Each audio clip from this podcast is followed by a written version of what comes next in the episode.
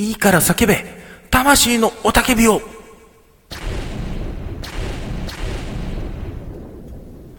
はい、えー、皆さんおはようございます。こんにちは、こんばんは。平吉川子会です。平吉川子会の一人ごとでいこう。このコーナーはアラフィフォーさんの一人ごとをぐだぐだと話しています。今日もよろしくお願いします。えー、久しぶりにですね、収録配信したらいきなり何言ってんだこのおじさんはと思ったそこのあなた、正解です。はい、えー、今回はですね、あの、アニメの話をさせてください。こちらです。勇気爆発、バーンブレイバーンの1話が面白かったけん。は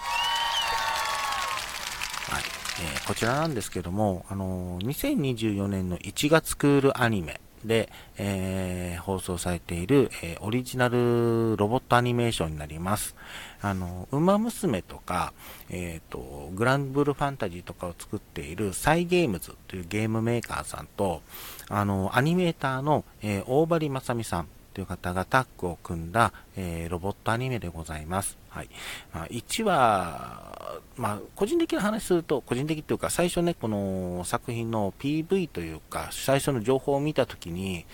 ああ、そっか、ミリタリーものか。でも、すんげえ違和感のあるタイトルだなと思って見てたんですけど、はい。1話見たか、1話見てね、あー、好きってなりました。はい。あの、多分ね、あの、まツイッターの感想とかも見てるけど、あ見てたら、まあ、多分自分と同じぐらいの、その、なんだろうな、えっと、いわゆるロボットアニメ、え特にスーパーロボットとか、あの、勇者シリーズというね、あの、80年代、90年代にあったアニメがあるんですけど、あの勇者王ガオガイガーとかね、勇者エクスカイザーとか、あの、まあ、名前のタイトルに、あの、勇者が含まれているロボットアニメシリーズがあるんですけど、えー、これらで、あの、育った世代、育った世代では、もうぶっ刺さったなという作品になっております。はい。で、ちょっと知らない方に軽く触れるとですね、あ、あの、ストーリー、あの、あらすじに関しては、これは1話見てからがいいかなと思います。はい。えっ、ー、とね、えー、今回ちょっと触れるのは監督さんとシリーズ構成さんのお話をちょっとさせていただければなと思うんですが、まず、あの、大場大張正美監督なんですけども、アニメーターとしてはもうそのベテランで、あの、特にあの、ロボットアニメには、あの、名前、え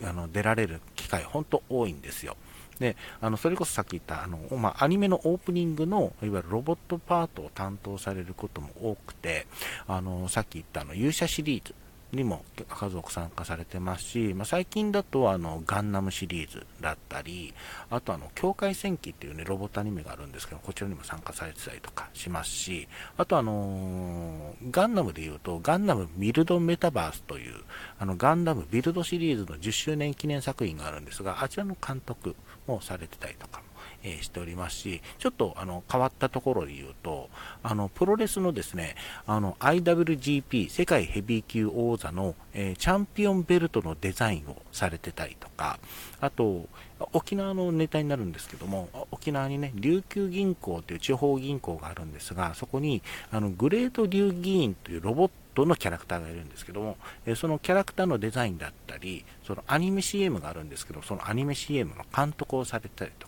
本当にあのいろんなことされております。あとは、あの、画廊伝説、昔ね、あの、画廊伝説というね、あの、格ゲーがありますけども、あれが、あの、アニメになったことがあるんですよ。そのアニメのあのキャラデザとかもされていた、されていて、本当ロボットアニメからもキャラクターのまあ、ロボットキャラ、あのロボットアニメ多いんですけど、あのまあ、人間のキャラクターデザインとかもされていたりとか、本当幅広く活躍されている、えー、監督さんでございます。えー、そしてですね、シリーズ構成のあの小柳圭吾さんなんですけど、あの個人的にね、あの、今ぶっ刺さっている、あの、現行でぶっ刺さっている、あの、ウルトラマンブレイザー。っていう作品のあのシリーズ構成を担当されていたりとか、あと、まあ、アニメのあの脚本も書かれてますし、あと、ミリタリーの知識があの豊富とのことで、その、ね、ロボットアニメとか、そのミリタリー要素の強い作品の、あの、例えば軍事交渉とか、ミリタリーアドバイザーなどで参加されている、えー、方であります。あの2018年か、で、あの、ちょっと話題になっあの、話題になったアニメで、あの、ヒソネとママソタンというアニメ、ちょっと自分まだこれ見てないんですけど、あの、自衛隊と、あの、ちょっと不思議な生物との話なんですけど、これの、あの、脚本やミリタリーアドバイザーとか参加されていて、多分そのあたりから、なんか、あの、注目されたんじゃないかと勝手に思ってるんですけどね。うん、あの、この、えー、小柳さんと、えー、大張さんがタッグ組んで、えー、なんだな、俺たちの俺たちの好きな